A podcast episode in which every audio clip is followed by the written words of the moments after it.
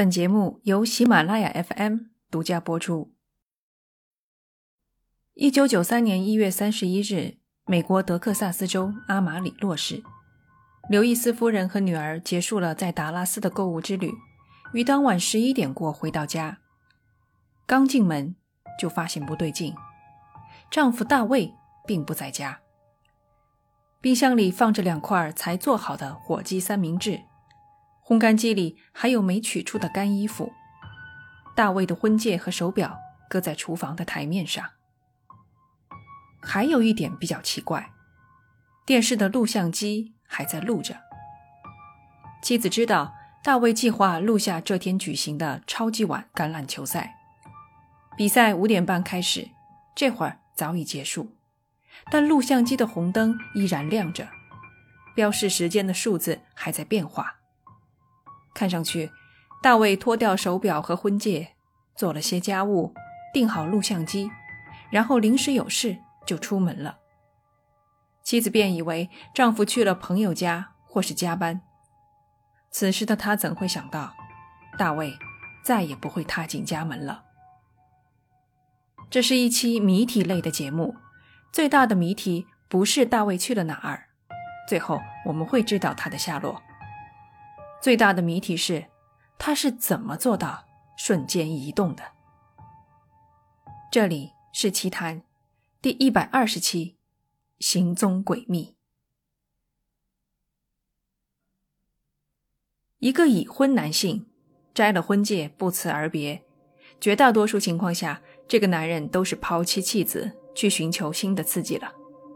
但大卫和家人的关系很亲密，在工作上，他是名资深律师，身兼数职，社会关系深厚，可谓是事业有成，家庭美满。不是需要离家出走、重新开始的人。危机不源于内部，而是来自外界。失踪前不久，大卫曾对妻子说：“他觉得自己有危险。至于是什么危险，危险又从何而来，他却不肯透露。”大卫失踪的一个星期后，原本是他出庭作证的日子。这场官司的原告是他的一个客户。而被告则是他受雇的律师事务所。事务所被疑存在不正当操作，而被客户起诉。大卫是唯一的关键证人。他曾对父亲表示，他不打算替雇主隐瞒任何错误，不管那会伤害到谁的利益，他都会说出真相。看来，大卫的消失对某些人是有利的。而且他自己也感觉到了。结合家中的情形，大卫似乎离开的很突然。妻子检查了他的物品后发现，只有一条绿色运动裤不见了。一个有计划出门的人是不会只带一条裤子的。那他会不会是遭到了绑架呢？他是否预感到了有人会找上门来？如果我们把时间退回到他失踪前，就会发现，大卫的行为从几天前就开始不对劲了。一月二十八号，妻女去达拉斯的日子。中午，大卫告诉同事，他感觉不大舒服，先回家了。路上，他用信用卡加油，晚上又到阿马里洛学院授课，直到十点半。这天没什么特别之处。第二天，二十九号，情况发生了变化。一个教会的朋友在阿马里洛机场看见了他。他正穿过西南航空的航站楼，没有行李，行色匆匆。到了三十号，发生了一件大事。有人往大卫的银行账户里存入了五千美元。存款不需要实名，因此我们不清楚是谁存的钱。三十一号，妻女回来的日子，副警长注意到法院大楼的对面站着一个长得很像大卫的男子。那名男子在照相，照的是停在法院门前的一辆红色汽车，车型为福特探路者。巧合的是。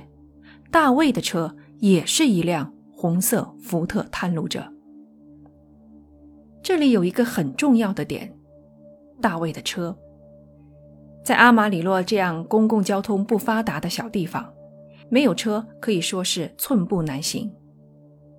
我们已知大卫回到了家，他的车也应该在家门口停着。如果他遭到了绑架，车也应该还在。若是他自己开走，那又去了哪儿呢？二月二号，妻子报警第二天，警察有了重大发现，他们找到了大卫的车，红色的福特探路者就停在法院的门口，和副警长当时看见的是一个地方。车内。没有被扰乱的迹象，在副驾驶的储物盒里，警方找到了大卫的支票本、信用卡和驾照。那个年代手机还不普及，这三样东西就是出门的必备品。支票和信用卡购物，驾照相当于身份证，用于租车和住宿。经家人证实，大卫平时就将它们放在储物盒里。脚垫下找到了大卫家的钥匙和车钥匙，放在这样一个隐秘的地方，看来他并不是忘记拿了，而是有意藏了起来。种种迹象表明，车很有可能就是大卫停在这里的。从家里出来，开到法院门口，藏好东西，没有交通工具，他能走多远？警方接下来又有了重大发现，他们查到大卫的名下曾购买了两张机票。第一张购于一月三十一号，和妻女返家是同一天。更奇特的是，连出发和目的地都是一样的，从达拉斯飞往阿马里洛。那是否意味着，当天大卫也在达拉斯呢？不一定，因为警方无法确认这张机票是否被使用了。这很令人费解，是吧？怎么可能确认不了呢？是这样的，九幺幺恐怖袭击发生之前，坐飞机完全是另外一种体验。安检形同虚设，送机人可以一直送到登机口，不需要登机牌，甚至不看证件。登机也不扫描登机牌，像旧时的火车一样，看一眼就上飞机，没有任何记录留存。所以警方只知道机票是用大卫的名字买的，至于用了没有，他们无从查起。在这里，我稍作暂停。假如机票使用过，大卫的确从达拉斯飞回家的话。你们是否发现了其中的不可思议之处？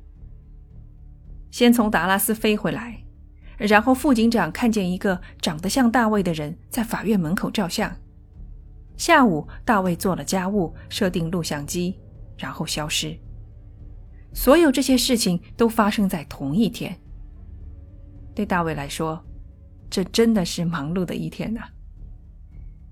第二张机票购于二月一日。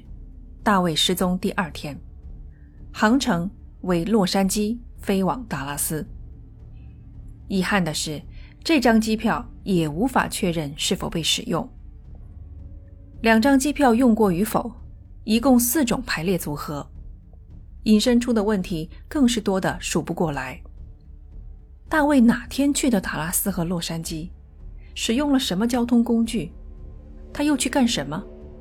假如机票没有使用，只是他布置的烟雾弹，他想迷惑的是谁？我们可以搁置这些问题，不去管他们，因为最重要的问题是，大卫在哪里？五个月后，德克萨斯州另一个郡的报纸《巴尔维德新闻报》刊登了一则报道，记者打探出了不少信息，都是警方未曾公开的。报道披露，二月一号这天，妻子报警，大卫名下买入第二张机票。除此之外，还发生了一件事：有人可能见到了大卫。在达拉斯，一名出租车司机搭载了一名乘客，从酒店开往机场。司机描述的乘客外形和大卫非常相似。据他回忆，乘客看上去很紧张，付车费时从一把百元大钞里摸摸索索地抽出一张，显得手忙脚乱。因此，司机对他印象深刻。这名乘客会不会就是大卫呢？我们得考虑到他是否有可能出现在达拉斯。他的车停在法院门口，也没有买飞往达拉斯的机票。那他是怎么过去的？最可能的方法是乘坐长途客车。我看到有本地人的留言：以前法院的斜对面就是长途汽车站。这下我们至少知道大卫是可以前往达拉斯的。但是别忘了，大卫在这天买入的机票是从洛杉矶飞来达拉斯，而不是从达拉斯飞出去。他如果用了机票，又是怎么赶去洛杉矶的？坐长途客车肯定来不及。那他如果没用，又为什么要买？正因为这许多未解的问题，大卫的失踪就好像海面上一条条白色波浪线，表面平静，下面却是暗流涌动。然而，警方一直没有立案。也就是说，他们认为大卫的失踪不涉及犯罪。负责调查的警官史密斯指出，不见起色的生意和竞选法官的失败令大卫倍感挫败，这些都是自杀的警示信号。因为观点的分歧，史密斯警官与大卫妻子的关系很紧张。史密斯提出让妻子接受测谎，他屡次予以拒绝。那大卫亲口说的自己有危险，又该怎么解释呢？巴尔维德新闻报较为详细的介绍了两件可能给大卫带来灾祸的官司。一件，他代理的是被告，而原告是尚在服刑的杀人犯。不过，大卫的委托人认为，杀人犯应该没有财力和能力在狱中操控针对大卫的绑架和谋杀。另一件，便是大卫原定出庭作证的官司。先前告诉大家，被告是大卫受雇的律师事务所。其实，他本人也是被告。